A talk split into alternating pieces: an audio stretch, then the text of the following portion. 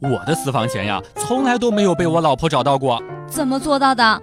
我把它呀藏在了我老婆以前的紧身裤里面。她现在的身材，那裤子呀，她是永远都不会再穿了。笑不笑由你。昨天有一对情侣过来问我去快捷酒店该怎么走，我毫不犹豫地给他们指去了新华书店的方向，希望他们能够在知识的海洋当中找回迷失的自己。日行一善，善哉善哉。有天下班跟同事在路上走着，迎面开过来了一辆大卡车，在地上掀起了漫天灰尘，我们被弄得满脸都是灰。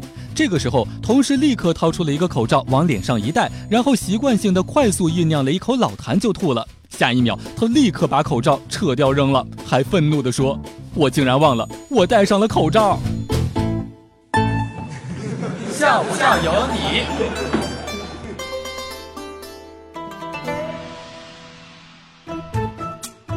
吃饭的时候谈起了一些利益得失，小鹿安慰我说：“黛玉哥，别放在心上。这个世界上呀，很多东西是你的就是你的，不是你的嘛。”说话之间，他夹走了盘里面最后一块肉，并且说道：“不是你的嘛，那就是我的。”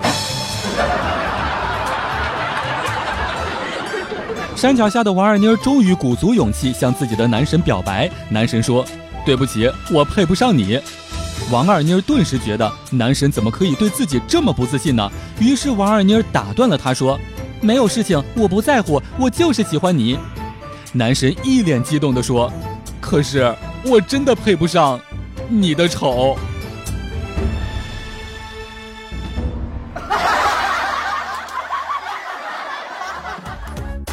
每天两分钟，笑不笑由你。